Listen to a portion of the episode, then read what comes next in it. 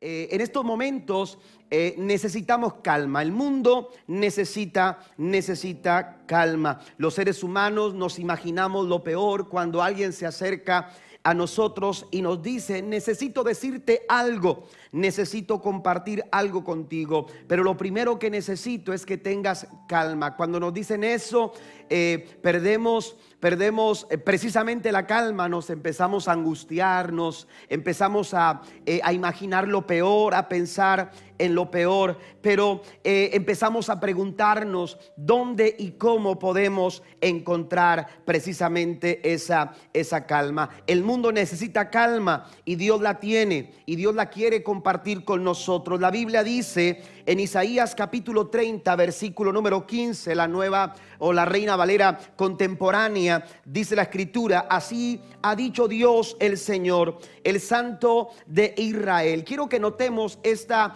expresión de la palabra del Señor a cada uno de nosotros. La salvación de ustedes depende de que mantengan la calma. La salvación de ustedes, decía muchos años atrás, el profeta Isaías declaraba esta palabra, la salvación de ustedes depende de que mantengan la calma. Su fuerza radica en mantener la calma y en confiar en mí, pero ustedes no quisieron obedecer. Las autoridades están haciendo todo lo posible para que nosotros podamos, para que nuestra nación, para que nuestras ciudades estén, estén en calma. Pero la verdad es que en momentos como estos, en momentos en que la dificultad, en que la crisis, en que la enfermedad o el mal pronóstico, aleluya, ha llegado a tocar la puerta de nuestras vidas, eh, nos sentimos inquietos, nos sentimos impacientes, nos sentimos a veces desesperados desesperados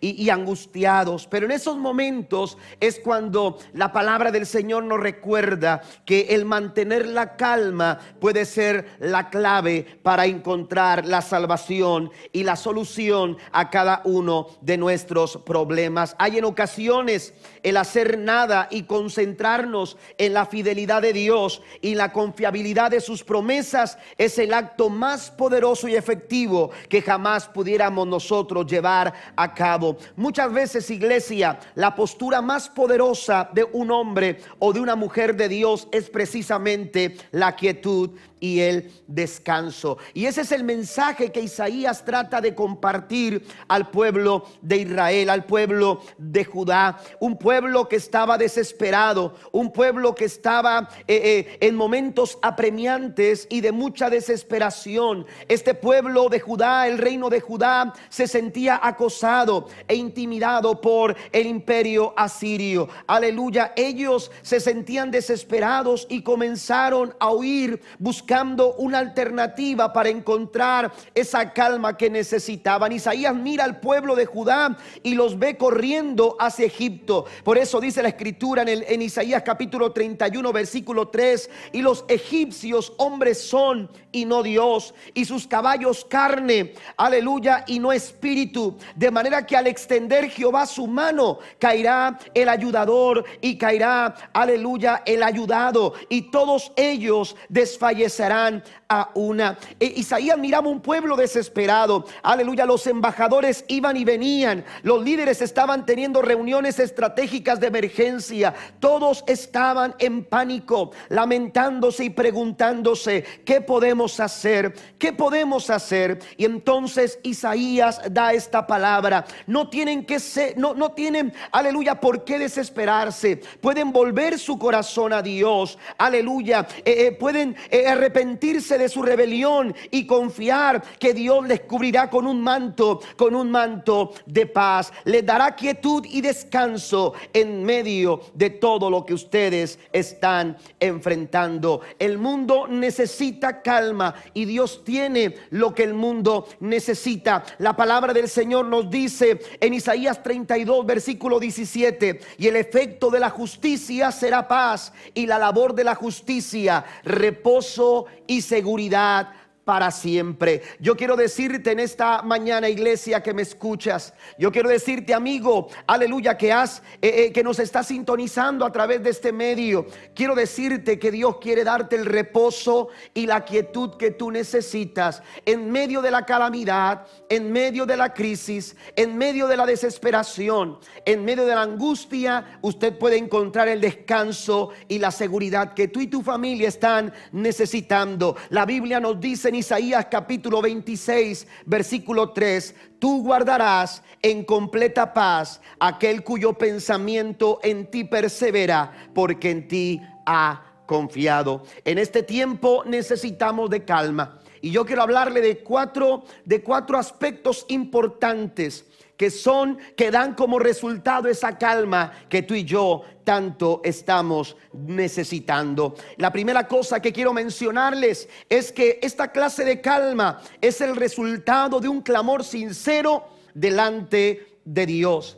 En estos tiempos en los que desesperadamente buscamos un lugar de tranquilidad, Quisiéramos escuchar mejores noticias, quisiéramos escuchar respuestas a nuestras muchas preguntas, quisiéramos encontrar ese momento de descanso y reposo para nuestras vidas. Yo quiero decirte en esta mañana que tú lo puedes encontrar si entiendes, aleluya, e, en este momento, si empiezas a levantar un clamor de lo profundo de tu corazón delante, delante del Señor. Dios está esperando que usted clame, Dios está esperando que como iglesia, que como pueblo, que como ciudad, que como nación, que, como seres humanos empecemos a llamar a Jesús, empecemos a clamar por la ayuda de Dios, empecemos a buscarle a Él de todo corazón. Tenemos una línea directa para llamarlo. Usted y yo podemos tener esa oportunidad de acercarnos a Él con toda confianza. La Biblia dice en el Salmo 34, versículo 17, claman los justos, Jehová oye y los libra de todas sus angustias. Dios está diciendo, yo estoy aquí para ayudarte. Yo estoy aquí para solucionar esta situación. Dios está listo para socorrernos, pero Dios está esperando. Dios está esperando. Recuerde que la, que la calma que Dios puede dar a nuestra vida es el resultado de nuestro clamor. Es el resultado de llamar a Jesús. Yo quiero preguntarte en esta, en esta, en esta mañana, ¿te has tomado el tiempo para llamar a Cristo? Te has tomado el tiempo para aclamar a Jesús. Dice la Biblia, aclaman los justos y el Señor los escucha. Recuerdo una anécdota de un niño que no podía mover un pedazo de árbol. Y le dijo a su padre que estaba tratando, aleluya, y, y haciendo todo su esfuerzo para moverlo, pero que era imposible por más que lo había intentado, por más que había procurado hacer todo para mover ese pedazo de madera, le había sido imposible lograrlo. Su padre se acerca a este pequeño y le dice, ¿estás seguro de que hiciste todo lo necesario para mover ese pedazo de árbol? El niño volvió a insistir y le dijo, papá, créemelo, he hecho todo lo necesario.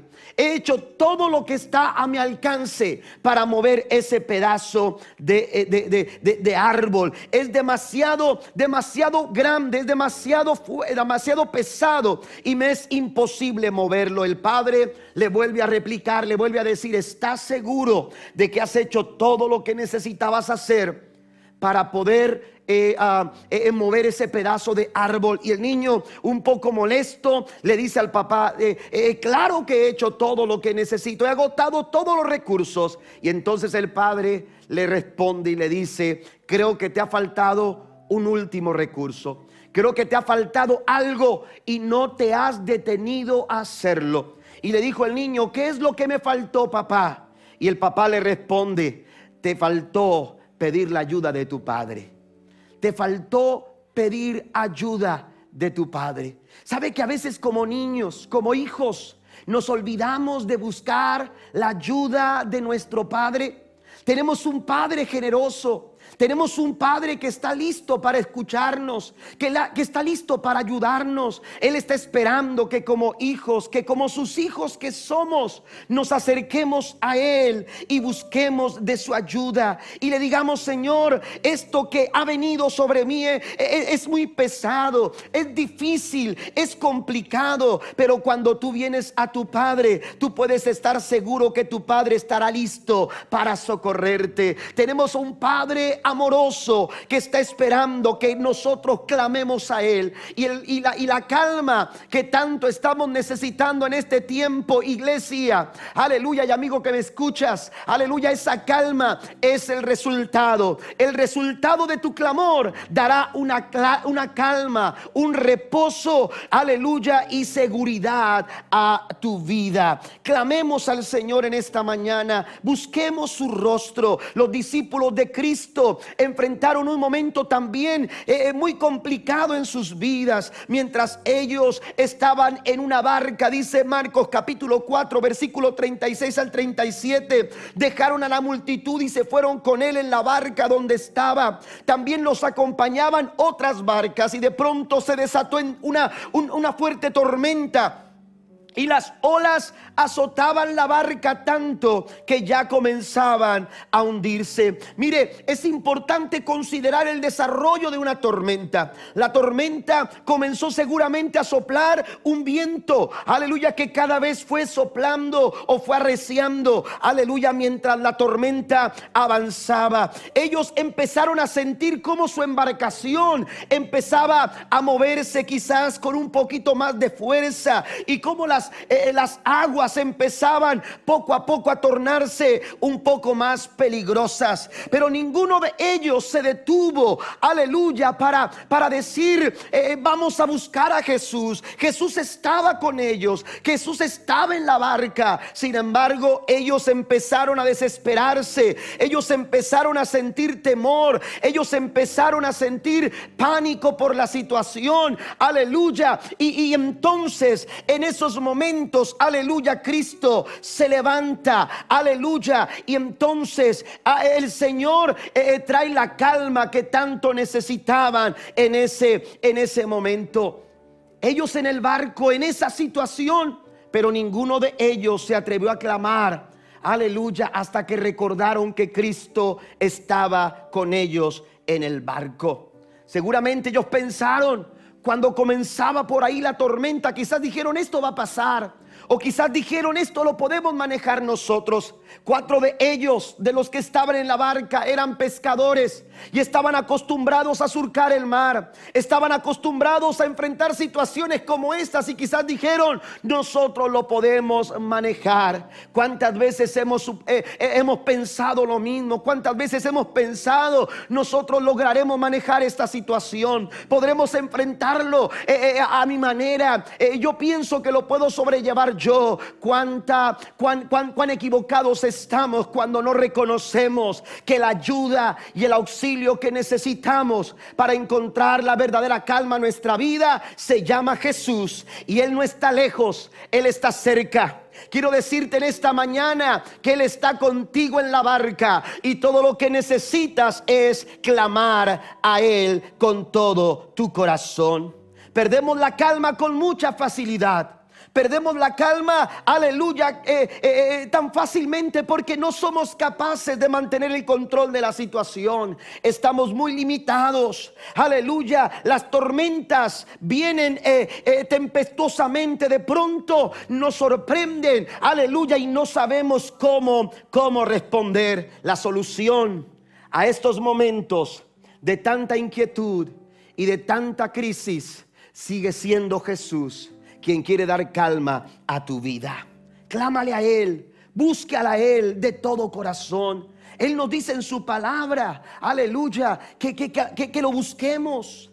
Pero, pero, esa búsqueda involucra humillación de nuestro corazón. Tenemos que humillarnos delante del Señor. Segundo libro de Crónicas, capítulo 7, verso 14, iglesia dice, si se humillare mi pueblo, sobre el cual mi nombre es invocado, y oraren y buscar en mi rostro, dice el Señor, y se convirtieren de sus malos caminos.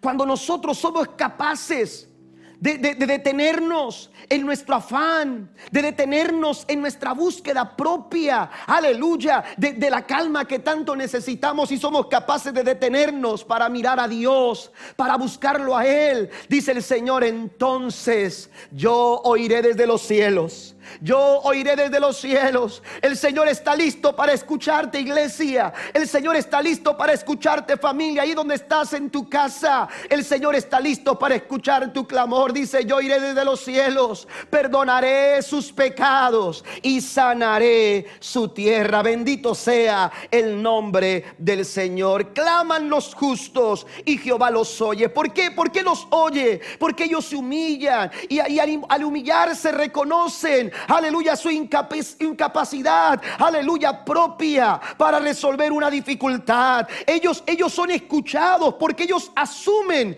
aleluya, se asumen eh, eh, con una necesidad, aleluya, y por lo tanto ellos necesitan de alguien, aleluya, eh, con un poder superior, aleluya, más allá de nuestras fuerzas, más allá de nuestra capacidad. Si estamos esperando que el, que, que el gobierno solucione nuestros problemas, si estamos esperando que alguien más venga y solucione esta situación, estamos equivocados. Pero si ponemos nuestra mirada y nuestra confianza en el Todopoderoso, Él dice, yo oiré desde los cielos. Aleluya, que si en esta mañana, aleluya, todos nos disponemos a clamar al Señor, hay una promesa, yo oiré desde los cielos, perdonaré sus pecados y sanaré su tierra. La calma es el resultado de clamar a Dios, pero también la calma es el resultado de una plena confianza en el Señor. En estos tiempos de prueba, en estos tiempos de lucha, nuestra fe está siendo desafiada. Nuestra fe está siendo desafiada. Y necesitamos nosotros sostenernos en esa fe. No podemos dejar, aleluya, o soltar la fe. Necesitamos no perder la fe, necesitamos mantenernos, mantenernos en fe y caminar en fe. La Biblia dice en Isaías 30, versículo 15, la salvación de ustedes depende de que mantengan la calma, pero también dice su fuerza radica en mantener la calma y confiar en mí, dice el Señor. Necesitamos depositar nuestra confianza en aquel que todo lo puede el temor, la duda, la incertidumbre que a veces eh, eh, estas situaciones empiezan a, crear y a llenar el ambiente, nos llevan de a poco, aleluya, a soltarnos eh, de la fe, de a poco nos llevan, aleluya, a dudar, de a poco nos llevan a, llenarnos de incertidumbre, de a poco nos llevan a llenarnos de temor. Usted y yo tenemos dos opciones ante las situaciones complicadas que la vida nos, nos presenta. Podemos llenarnos de temor, de duda o de incertidumbre, o podemos simplemente descansar en fe, en las promesas y en los brazos del Señor. Es una elección. Creer es una decisión. Creer no es algo que se siente. No es algo que usted diga, es que yo siento. No, eh, eh, la fe no es, un, no es un sentir, no es una emoción. La fe va más allá de nuestras emociones, la fe va más allá de lo que yo, yo de, de lo que yo siento. La fe es una decisión. La fe es una posición que tomamos. La fe es una actitud con la que nosotros encaramos las circunstancias. Y de esta manera resolvemos actuar por medio de la fe. Es a través de nuestra fe que nosotros podemos alcanzar esa calma que tanto estamos necesitando en estos tiempos. El resultado, la calma es el resultado no solamente de clamar a Dios, sino también de confiar plenamente en Él. Recuerdo haber escuchado una, eh, una anécdota de un alpinista que le, le apasionaba mucho escalar las montañas. Se había propuesto lograr eh, eh, escalar las montañas más grandes de la tierra, las más grandes del mundo. Y en una de esas excursiones, eh, él se sentía tan apasionado por resolver esa situación de escalar esa montaña, que se, olvidó de mantenerse junto con otros alpinistas que estaban con, esa, con ese mismo propósito. Le ganó el orgullo, le ganó el, ego, le, eh, ganó eh, su ímpetu. Y cuando habían resuelto acampar, él decidió seguir adelante y dijo, no, yo voy a seguir adelante. Y la mayoría le decía, no, eh, te vas a exponer a los peligros, es muy complicado que te vayas, la situación es, es mejor esperar. Y, y, por más que quisieron persuadirlo, no pudieron se dejó llevar por el querer alcanzar y que, dijeran, eh, eh, soy el primer hombre de haber alcanzado esta montaña solo. Pues resulta que cuando él estaba escalando, de pronto, mientras él estaba elevándose en las alturas, de pronto resbaló, eh, resbaló y cuando él resbala ya estaba oscuro, cuando él resbala, él cayó al precipicio y él pensaba que iba a morir en cuestión de momentos, de instantes, cuando de repente la soga que con el que iba atado, hermanos, lo suspendió en el aire. Quedó suspendido en el aire.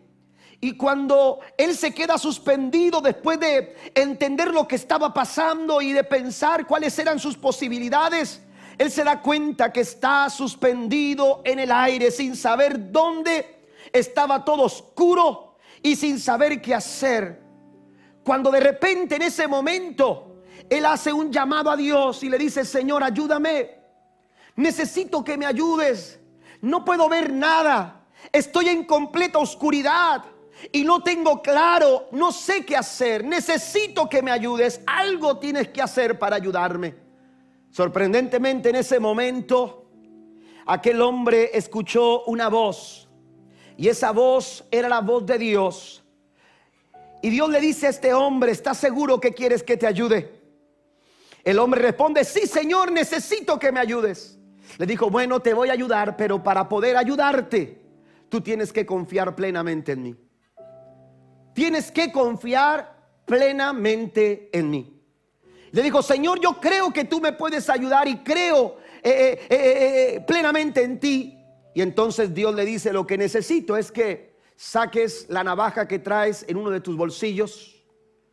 Y aquel hombre dice, sí, ahí traigo una navaja. Quiero que la saques y que la tomes en tu mano. Y con la otra mano quiero que sostengas la soga con la cual tú estás sostenido. Y aquel hombre toma la navaja en una de sus manos, la otra mano la utiliza para sostenerse, para sostener la soga. Y de repente Dios le dice, ahora lo que necesito es que cortes la soga. Cuando Dios le dice, corta la soga, aquel hombre, Señor, pero ¿cómo quieres que yo corte la soga si es lo que me mantiene?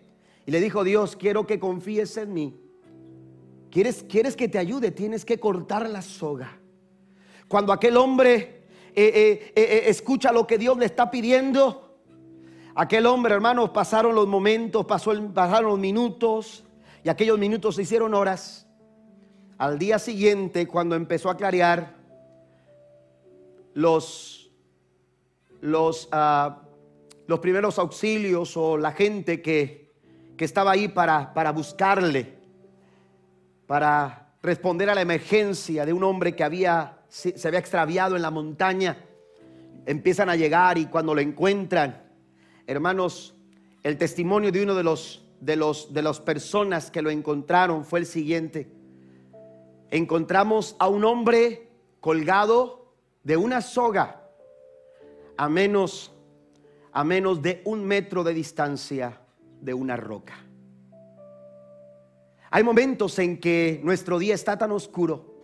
Hay momentos en que la crisis está tan oscuro que no podemos ver a nuestro alrededor que no podemos ver con nuestros propios ojos, la oscuridad, la incertidumbre, la duda, el temor, no nos permiten ver más allá de lo que nuestros propios ojos pueden ver. Pero yo quiero decirte, hay alguien que conoce cada rincón de tu vida. Hay alguien que conoce cada circunstancia alrededor a tu vida, cada circunstancia alrededor a tu familia. Dios conoce los momentos por los cuales estamos nosotros pasando y atravesando. Aleluya. Y yo quiero decirte en esta, en esta, en esta mañana que la respuesta, aleluya, a tu clamor es Cristo. Y Él traerá como resultado calma tu vida, pero también necesitamos depositar toda nuestra confianza en Él. No importa que no veamos con claridad, no importa que no entendamos lo que está pasando, no importa que no alcancemos a ver más allá de nuestros ojos. Alguien ha puesto su mirada sobre ti, sobre tu familia, y Él está esperando que tú le creas. Creer no es algo que se siente, creer es una elección. Este hombre tuvo la oportunidad de elegir y eligió no creer, eligió no confiar. Y cuando tú eliges no confiar, eres preso de la circunstancia, eres preso de la situación. Pero cuando tú confías en el Señor, la Biblia dice que los que confiaron en Él, aleluya, los que confían en Él, aleluya, son como el monte de Sion,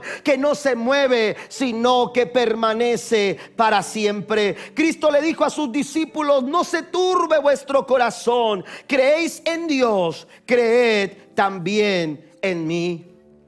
La fe a menudo nos desafía. Desafía lo que vemos, desafía lo que escuchamos, desafía incluso lo que percibimos. Pero tenemos que tomar una decisión. Ahora mismo nosotros tenemos que tomar una decisión. Jesús le dijo a sus discípulos, en el mundo tendréis aflicción. Pero con, esta, eh, eh, eh, palabra que les dice a los discípulos, también les brinda la oportunidad de encontrar calma y les dice, pero confiad.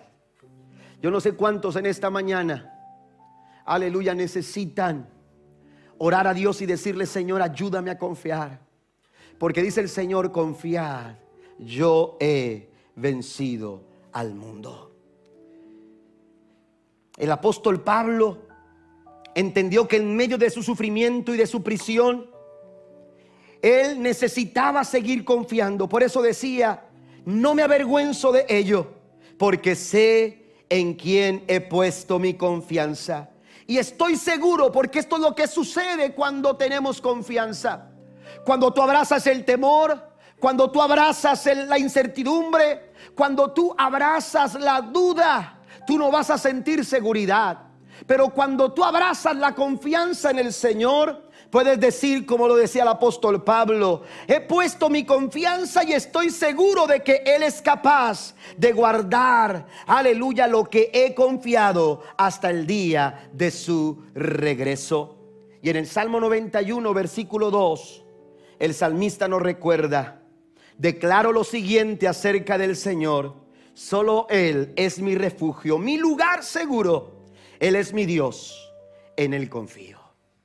Yo quiero invitarte a que tomes la decisión de confiar en el Señor, a depositar tu confianza en el Señor.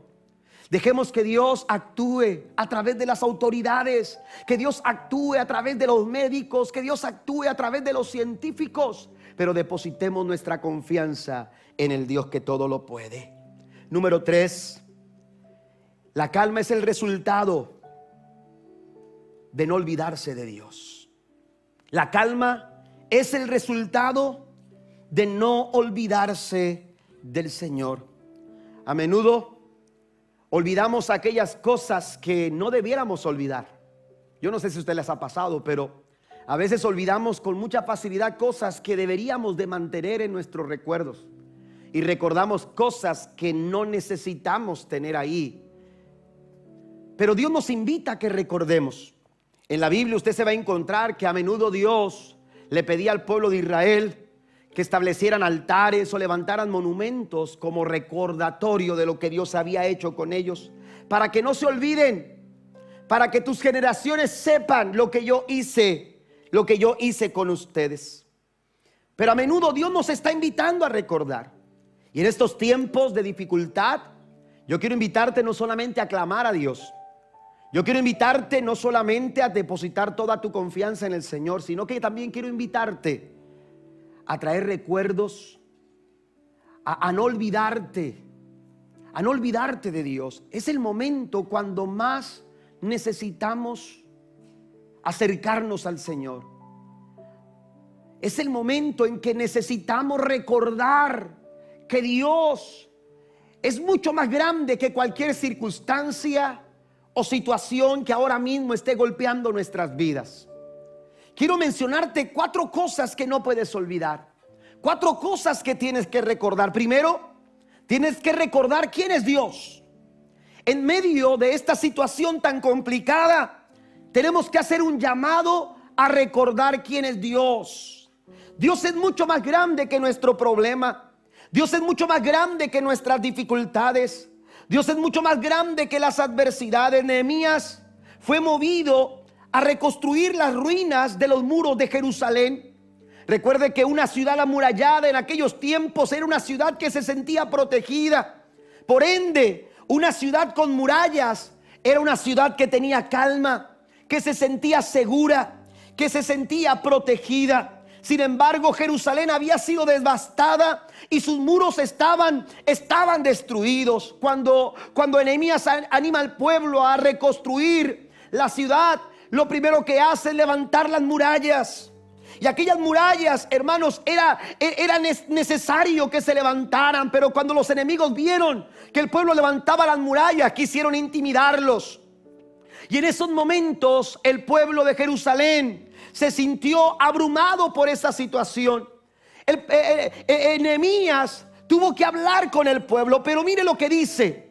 Me, gusta mucho la forma en que la actitud que Nehemías toma y las palabras que Nehemías le da al pueblo para reanimar, reanimar su corazón. En el versículo 14 de Nehemías 4 la Biblia dice, luego mientras revisaba la situación, reuní a los nobles y a los, a los demás del pueblo y les dije, no les tengan miedo, no tengan miedo al enemigo, recuerden al Señor. Esta palabra es para usted y esta palabra es para mí, iglesia. Aleluya, Dios quiere que recordemos tenemos que traer a la memoria quién es nuestro Dios. Recuerden al Señor, quien es grande y glorioso. Y luchen por sus hermanos, sus hijos, sus hijas, sus esposos y sus casas. Necesitamos recordar cada día los atributos de Dios. ¿Quién es Dios? ¿Quién es el Señor? Nuestro Dios es omnipresente. Alguien dice amén es omnisciente, es omnipotente. Tenemos un Dios soberano, un Dios que es eterno y bueno. Nuestro Dios, aleluya, es mucho más grande que cualquier adversidad que pudiéramos nosotros ahora mismo estar pasando. Recordemos quién es Dios, pero también recordemos lo que Él hizo por nosotros, lo que Él hizo por ti. Hay que traer a la memoria quién es Dios. Hay que traer a la memoria lo que Él hizo por ti. Quiero decirte en esta mañana que la solución a la problemática humana sigue estando en la obra redentora de Cristo. Se trata no de lo que tú hagas o yo haga. No es de lo que tú o alguien más haga. Necesitamos traer a la memoria lo que Él hizo por nosotros. Y yo quiero recordarte en esta mañana que Cristo murió en la cruz del Calvario Aleluya, la sangre de Cristo fue vertida. Aleluya, como, como, como el pago, el precio por nuestra redención. Pero su cuerpo horadado, maltratado, aquel cuerpo humillado, clavado en aquella cruz. Aleluya, también pagó un precio. Aleluya, por tu sanidad. Cristo murió en la cruz del Calvario para perdonar nuestros pecados. Pero recordando las palabras, aleluya, del profeta Isaías en el capítulo 53, Él dice que por sus llagas tú y yo hemos sido sanados. Hay sanidad en el cuerpo de Jesús, hay sanidad en su obra redentora. Pero tenemos que recordarlo en estos tiempos de crisis en la salud. Necesitamos recordar que las llagas de Cristo en la cruz del Calvario nos han comprado. Es la mejor medicina es el mejor antídoto. Aleluya. Y por eso usted y yo tenemos que recordarlo. Cristo en la cruz nos salvó. Cristo en la cruz nos sanó. Y yo te invito en esta mañana a que tú lo traigas a tu memoria y lo hables y lo declares. Aleluya. Y lo creas con todo tu corazón. lo que Él hizo por ti.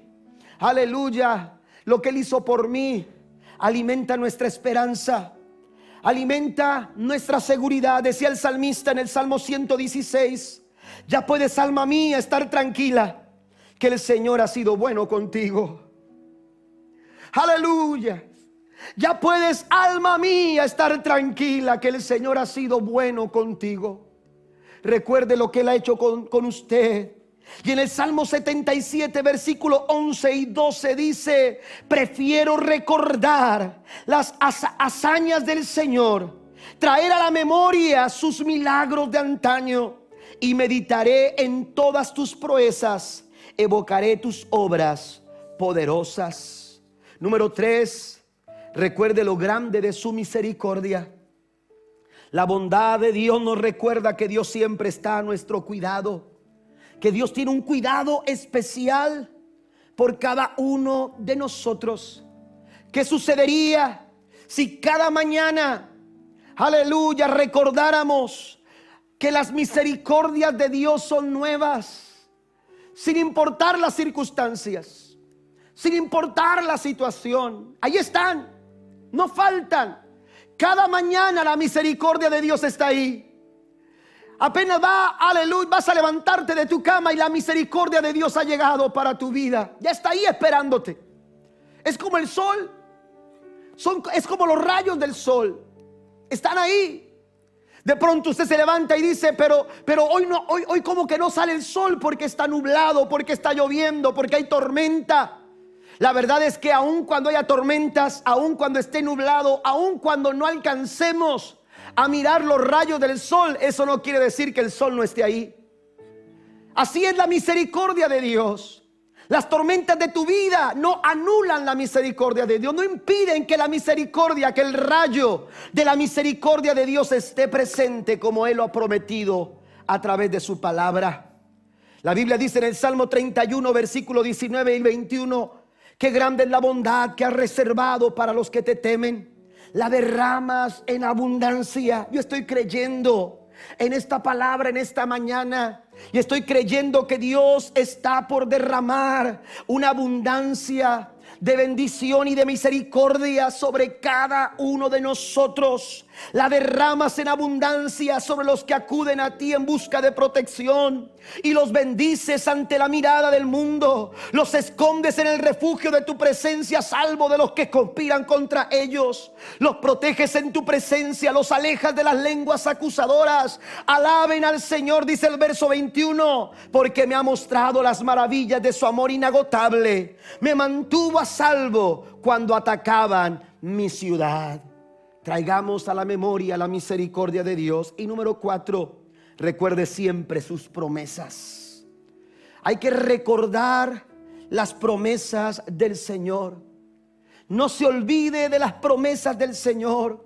Hay promesas de Dios esperando que alguien la haga, la haga suyas. La Biblia dice en San Juan capítulo 16 versículo 22, Jesús hablando a sus discípulos en un momento en el que en el que los discípulos, aleluya, eh, eh, eh, estaban estaban muy muy golpeados por la noticia de que Cristo habría de morir. Jesús les dice a ellos, ahora están tristes. Ahora hay tristeza.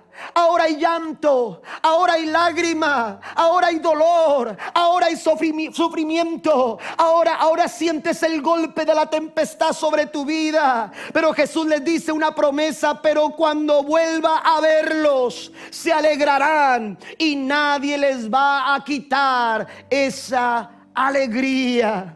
Hay promesas de Dios para cada uno de nosotros y no podemos olvidarnos Aleluya, tenemos que traerlas a nuestra memoria, recordar las promesas del Señor cuando estás enfrentando momentos de confusión, cuando estás enfrentando días, aleluya, críticos, momentos complicados, momentos de incertidumbre. Aleluya, tienes que tomarte de las promesas del Señor y cuando tú recuerdas las promesas, mire, yo quiero decirle esta palabra, nunca dudes en la oscuridad lo que Dios te ha mostrado en la luz.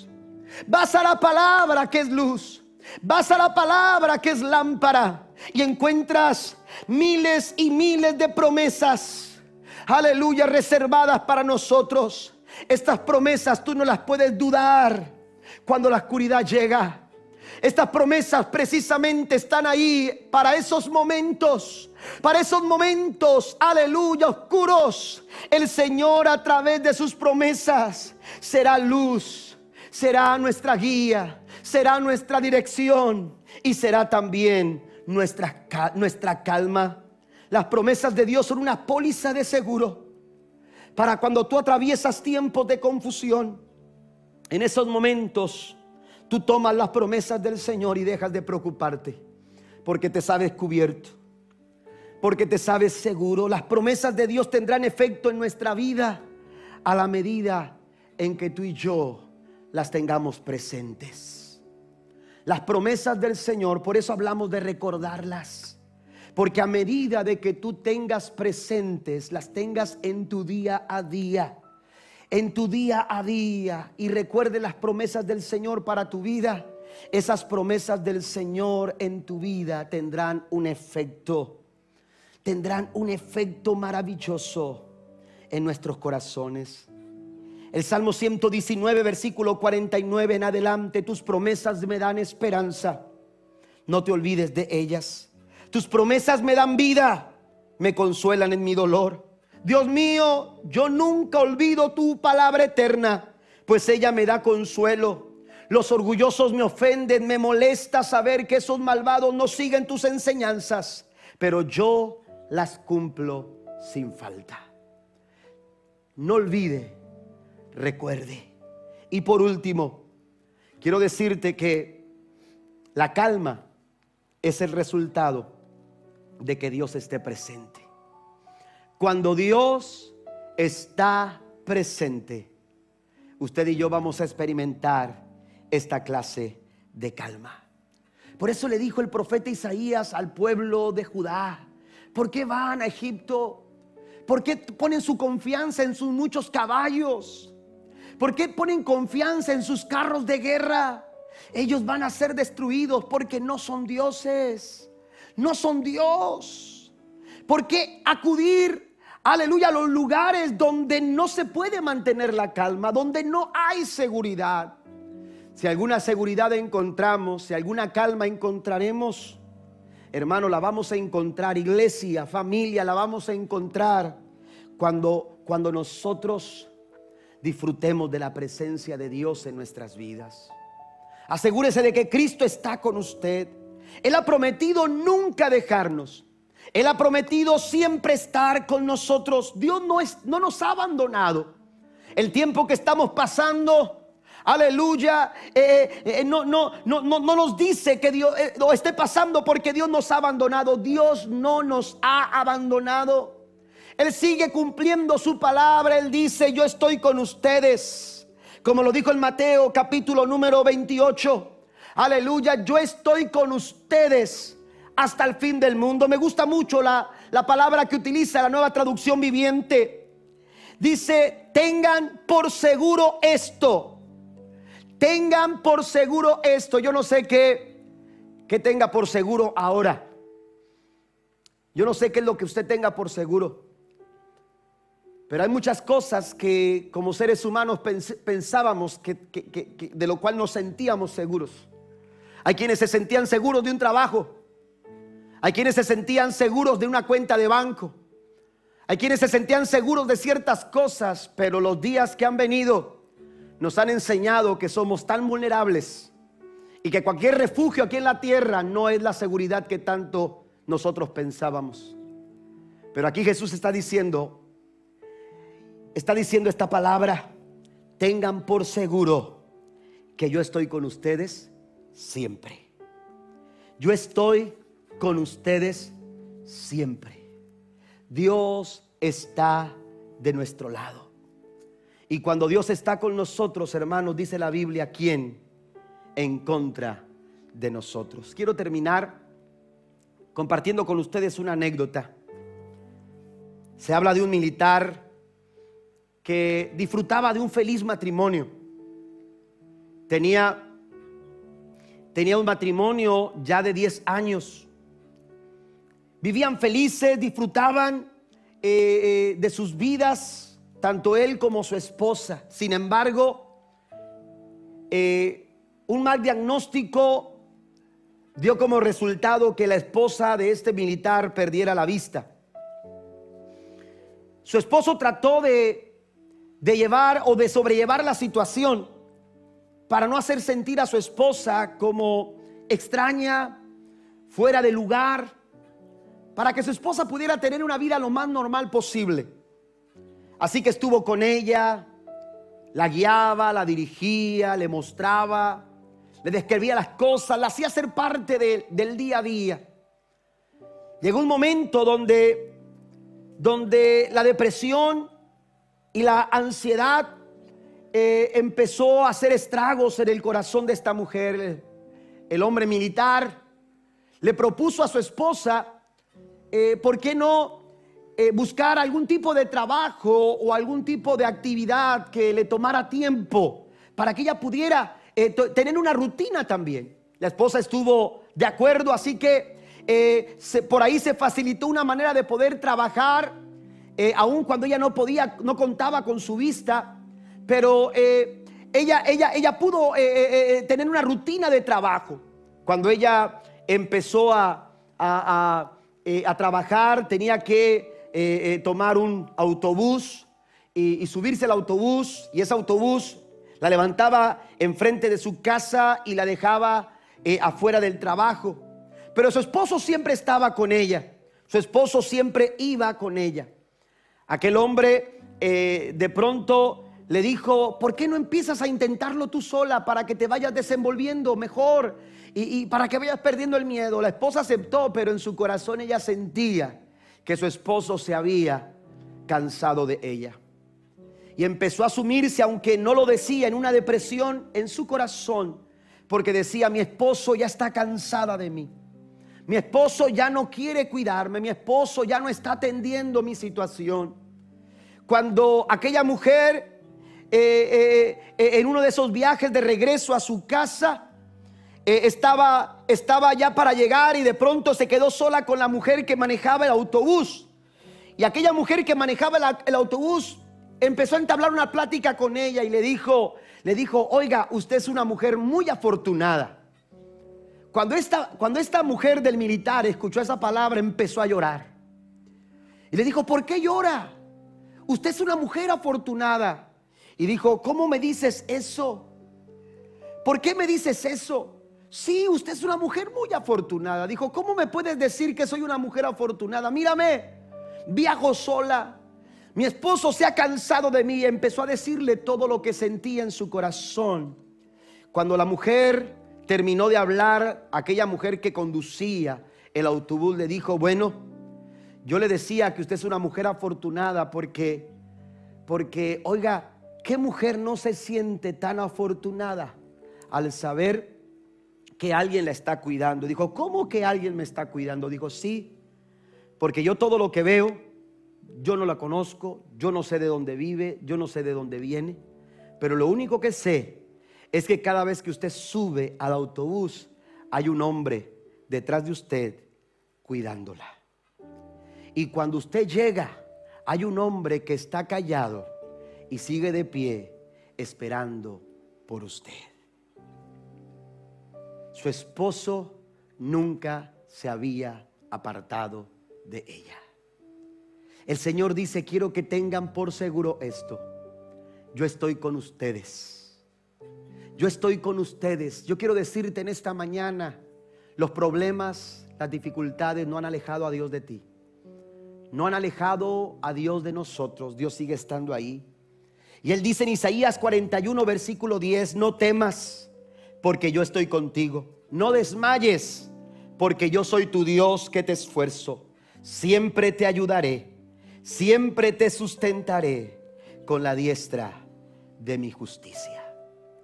Quiero invitarlos en esta mañana a unirnos en oración para concluir este mensaje. Usted está en su casa. ¿Por qué no se toma de las manos ahí con, sus, con su esposa, con sus hijos. Acérquese con ellos. Este es un buen tiempo para orar. Es un buen tiempo para buscar esa calma que Dios quiere dar a nuestras vidas. Dios quiere traer calma a tu casa, Dios quiere traer calma a tu corazón, Dios quiere traer calma a tus pensamientos. A veces lo mejor que podemos hacer en medio de una crisis es simplemente bajar las manos, resistir la tendencia a actuar compulsivamente y concentrarnos deliberadamente en las promesas de Dios. El Señor dice en el Salmo 46, versículo 10, estad quietos y conoced que yo soy Dios. El Señor quiere revelarse a nosotros, iglesia, como nunca antes lo hemos visto como nunca antes. Hay, quienes han dicho esto, esto es algo nuevo, esta es una situación distinta. ¿Quién pensaría que, que algún día pasaríamos por esta situación? Hermano, tenemos la oportunidad de ver a Dios como nunca lo hemos visto. De conocerlo.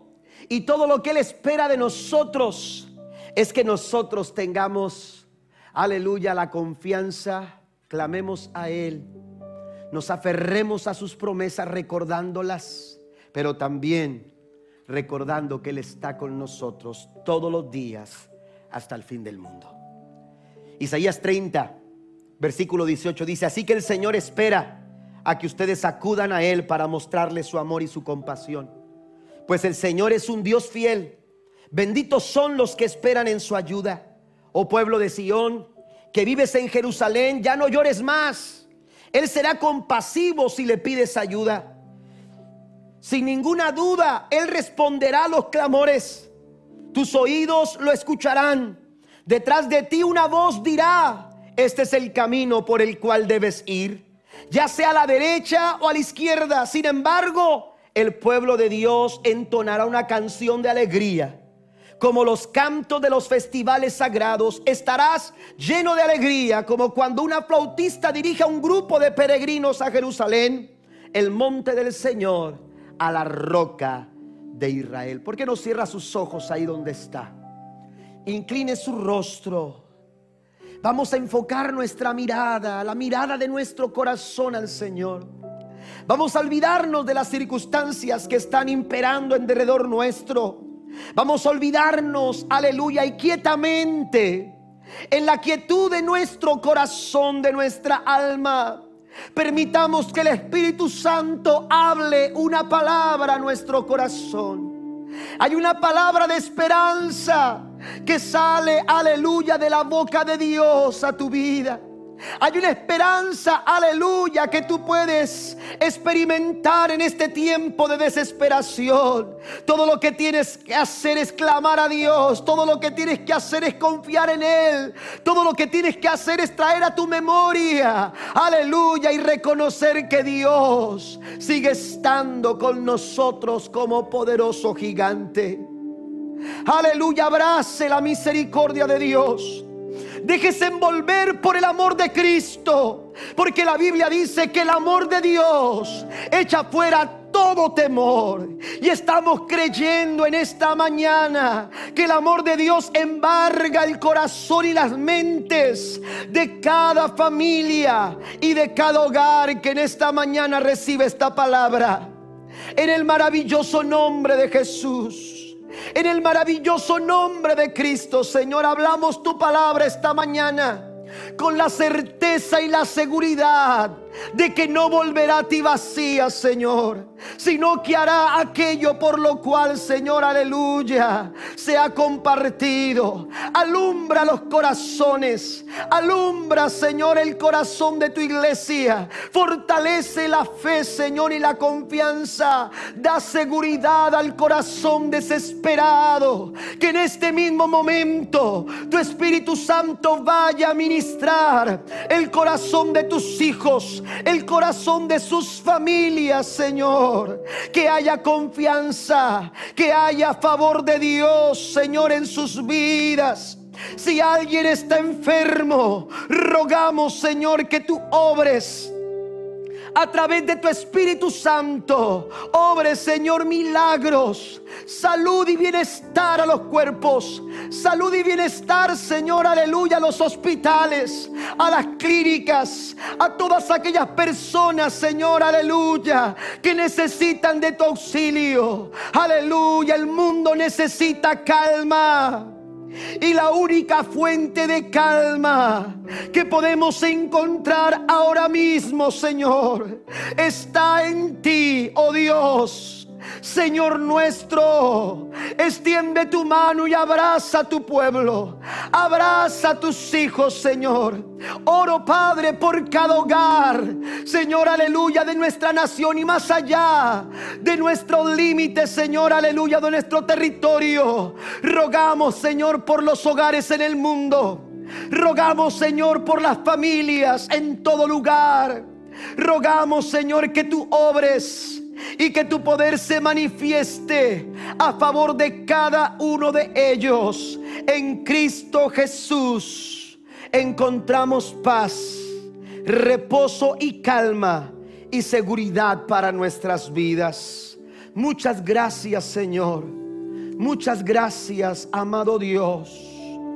Aleluya. Quiero orar una vez más si hubiese alguna persona que no ha conocido a Jesús como su Salvador personal y usted siente en su corazón el deseo de entregar su vida a Jesús, quiero invitarlo a eh, hacer esta, oración conmigo. Quizás esa persona está cerca de ti. Quizás tú ya eres salvo, pero hay una persona ahí cerca de ti que no, no lo es todavía. ¿Por qué no te acercas a Él? ¿Por qué no le ministramos salvación? Hay salvación en Jesús.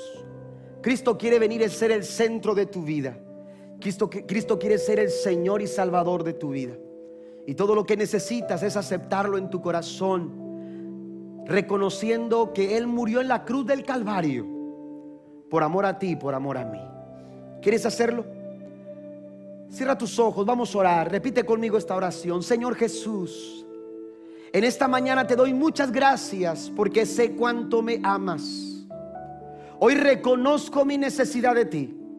Reconozco que soy pecador y que necesito salvación y que esa salvación solamente se encuentra en ti. Te recibo en mi corazón reconociendo que tú moriste en la cruz del Calvario y que a través de tu sangre tú pagaste el precio de mi redención.